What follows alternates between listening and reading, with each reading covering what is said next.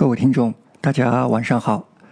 今天要为各位介绍有关数学的逻辑，用数学的观点看待这个世界。几年前，美国在关于患者保护与评价医疗法案的激烈中，卡托研究所的丹尼尔·米切尔为自己的博文起了一个很有煽动性的标题。瑞典正在谋求变化，而巴拉克·奥巴马却在倡导美国学习瑞典模式。为什么？什么意思？学习瑞典模式？我们先要知道评价医疗法案是什么。这是奥巴马二零一零年推出的医疗改革的法案。这部法案的主要目的是由美国政府主导，增加美国人民的医疗保险覆盖率。以及降低美国的医疗费用。这一法案提出后，美国的医疗保险市场将发生重大改变。政府将建立政府医疗保险市场。在新法案下，美国医保覆盖率将从百分之八十五提升至百分之九十五，接近全民医保。看上去这样一个建设美好社会的法案，却遭到很多美国人的反对。为什么呢？反对者认为，政府管理的医保系统不仅挥霍国家的财产，又让人们失去自由选择。什么是政府管理的医保系统？按我的理解，不就是国有企业吗？美国人一直相信，只有自由竞争才能产生效率。国家经营的企业一定会成为腐败和浪费的温床，成为浪费纳税人金钱的无底洞。另一个让美国人感到害怕的是。既然政府提供医保，那么政府就可以管理人们的生活习惯，干预人们的生活方式，例如要求吃更健康的食品等。美国人一直崇尚的是小政府，限制政府的权利，把权力关进牢笼。他们不希望政府来干涉他们的生活。接下来，我们再来了解一下什么是瑞典模式。瑞典模式被认为是一种高税收、高福利的模式。作为建设人民之家社会民主计划的一部分，免费全民医保在五十年代推行。这个计划还包括全面的免费教育、为穷人提供现代住宿、强制社会养老计划等等。这是一个美好的计划，但这被证明是一个糟糕的计划。那么，在瑞典政府提供免费医疗之后，发生了什么呢？最初，免费医疗被认为只是提供给穷人的，那些有钱人愿意接受更好的医疗服务，所以还会保持原样不变。但是，既然有免费的午餐，谁还愿意自己花钱呢？即使有，也是很少的一部分了。当客源不足的时候，自然导致私人医生的失业，这反过来进一步推动了公共医疗的扩张。人们认为的规模效应会带来的低成本。被庞大的官僚体系的巨大支出所抵消，那么病人是否得到更好的医疗照顾呢？一般对于非急救病例而言，从预约到见到医生，你需要花费数个月的排队时间，而很多病人就在这段等待时间中，病情发展到不可救治的情况。更糟糕的，可能就是还没等到医生，人就死了。如果你是紧急情况，那么你要等五到七个小时才能见到医生，并且你只能在工作日及办公时间到达，才能期望这样的服务。即使是这样糟糕的医疗服务，个人的医疗费用和负担是否降低了呢？遗憾的是，根据一份报告，由于缺少利润驱动，免费服务不仅糟糕，而且昂贵。一家主要银行发表的报告证实。每个带薪者将百分之七十的个人收入交给了政府，同时高福利使国家财政背上了沉重包袱。自上世纪九十年代开始，志在革除过分强调国家责任的瑞典病的医保改革全面推行。好了，我们简单了解了什么是平价医疗法案和瑞典模式，以及瑞典尝试的医疗改革之后。就大致能明白米切尔这个题目所要表达的意思了。他提出了一个值得思考的问题：类似瑞典这样政府大包大揽提供高福利的所谓瑞典模式，已经被证明是失败的、不可长久的。它既不能为人民提供好的医疗，也不能降低人民的负担，甚至让国家财政背上沉重的包袱。这么失败的模式，你奥巴马为什么还要搞？其言外之意很明显，用我们现在的网络流行语，就是不是坏就是蠢，很有道理，不是吗？在米歇尔看来，整个世界就如一条直线，他在用线性的思维理解这个世界。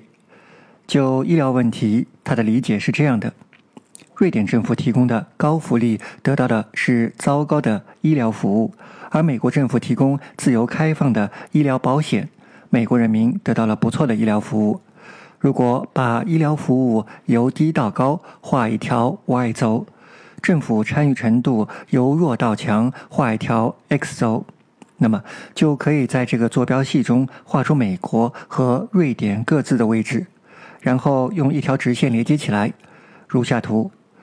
有添加我微信公众号的朋友可以看到。如果是收听节目的朋友，就想象一下从左向右斜向下的一条直线，这样我们就得到了一个模型。这个模型很好的解释了有关美国模式和瑞典模式这样的案例。通过观察就能很容易的得出结论。要想获得更好的医疗服务，就应该向坐标的原点方向移动，也就是通过减少国家干预和管控的方式。瑞典人已经明白了这一道理，因此他们正在努力向左上角移动。下面我们用另一幅图来解释奥巴马总统的观点。见下面这张图，这幅图给出的建议就大不相同了。如果是收听节目的朋友，就想象一条中型曲线，或者和尚的脑袋。有人说聪明的人容易秃顶，那么就叫智慧的曲线好了。美国处于线条左边的某个高点，而瑞典处于线条右边的某个低点。那么最好的满意度在哪里呢？应该在美国模式和瑞典模式中间的某个地方。如果这幅图是正确的，就说明瑞典的削减福利、减少政府参与度的做法和奥巴马增加福利、增加政府的参与度做法都没有错。而这两幅图的差异，其实就是线性和非线性之间的差异。这是数学领域最重要的差异之一。非线性思维之所以重要，因为可以说几乎所有的社会问题都不是线性的。社会问题是一个复杂的问题，远远不是一个线性模型所能解释和反映的。真正的经济学曲线会是第二幅图形：高福利好还是低福利好？答案是既不能太高，也不能太低。中国人说过犹不及。如果明白这一点，就会知道线性图是不对的。政府参与程度越高越不好，越低越好，是一个过于简单的结论。真正有效的原则则复杂的多。非线性思维表明，正确的前进方向取决于你当前所在的位置。这很有点为“中国特色”这一口号做解释的味道。为什么中国不全面学习西方模式？因为我们和西方所处的环境不同，我们和西方的历史文化不同，导致我们只能走自己的道路。无论多吃还是少吃，都会伤害身体。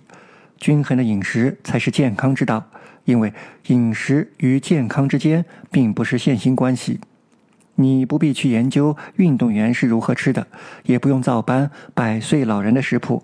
虽然他们都很健康，但你既不是运动员，也不是老人。你应该制定适合自己的食谱。健康对每个人都是至关重要的。不良的饮食习惯和观念会毁了一个人的身体。现在我们习惯了网络购物，既方便了卖家，也方便了买家。不过也经常闹出一些笑话。很多买家买完衣服后，发现效果与商家宣传的不一样，并贴出对照图加以说明。为什么同样一件衣服穿在模特身上就非常漂亮，而穿在普通人身上就没有这样的效果？如人饮水，冷暖自知。要知道。什么适合自己？首先还是要对自己的情况有所了解。邯郸学步没有学会，反而连之前如何走路都不会了。当然，经济学家们早就明白这个道理，他们理解的甚至比任何人都深刻。上面的第二幅图我叫智慧曲线，人家称作拉佛曲线。为什么叫拉佛曲线呢？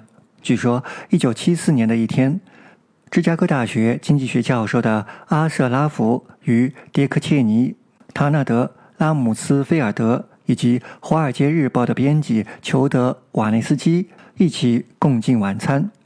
他们在讨论福特总统的税务计划时发生了争执，于是拉夫拿出了一张餐巾纸，在上面绘制了一幅曲线图，如下图：横轴表示税率，纵轴表示政府税收。当税率为零或百分之一百时，政府没有税收，因为在百分之一百的时候，你的所有收入都归政府。这种情况下，所有人都不会参与工作。于是政府的税收为零，而在中间的区域，政府才会有税收。因此，税率与税收不可能是直线关系，更像一个中型的曲线。要提高政府的税收，取决于现在所处的位置是在曲线的左边还是曲线的右边，而不是现在的税率有多高。拉夫曲线简洁明了，又以一种令人愉快的方式颠覆了我们的直觉。拉佛曲线的重要性并不是它的正确性，而是它揭示了一个不容置疑的数学基本观点：税收与收入之间的关系一定是非线性的。它直接打破了人们把一个复杂问题简化成线性问题来考虑的美好设想。